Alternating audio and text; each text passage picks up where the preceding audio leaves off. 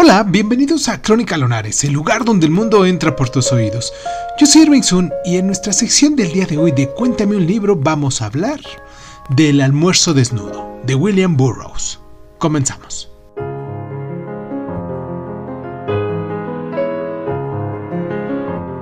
William Burroughs ha sido aclamado a menudo como un ensalzador de la tolerancia de las drogas y de los excesos homosexuales. Pero sus mejores obras, entre las que destaca El almuerzo desnudo, nos ofrecen un relato mucho más profundo y mucho más complejo de la cultura occidental. El argumento central de esta novela es que las drogas no son un problema accidental. La idea de la adicción está firmemente incrustada en una sociedad que fetichiza la comodidad y el consumo.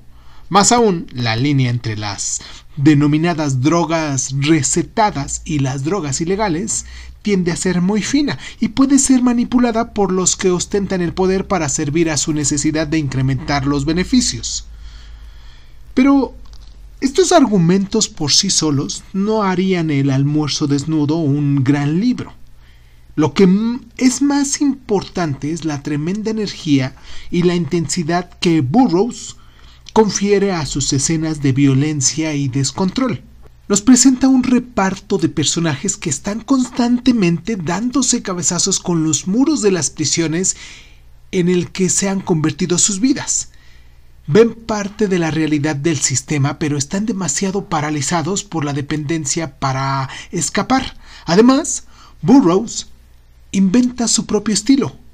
Aquí entre otras novelas, basándose en lo que denominó la técnica de la fragmentación, que le sirve para eh, que el lector no acabe de captar del todo el ambiente.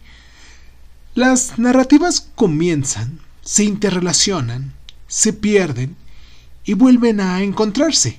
Los escenarios se vislumbran y después desaparecen de la vista. Hay muchos textos postmodernos que utilizan narradores poco fidedignos, Burroughs entonces va un poco más allá, creando un mundo que no parece tener ninguna coordenada reconocible. Perdidos en un mundo del yonki, a veces somos dolorosamente conscientes de que las visiones paranoicas del mundo de la droga pueden ser más precisas sobre los sistemas del poder corporativo y estatal que las consoladoras ficciones que nos decimos a nosotros mismos al afirmar la libertad de la voluntad individual.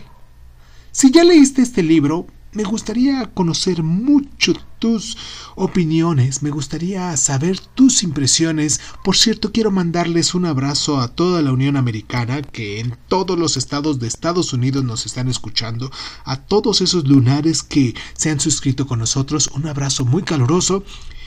Y si tú eres nuevo en el programa, pues me gustaría mucho que te suscribieras, que nos dieras like, que nos siguieras y que nos compartieras. pero sobre todo que nos dejaras tus comentarios al respecto de esta obra.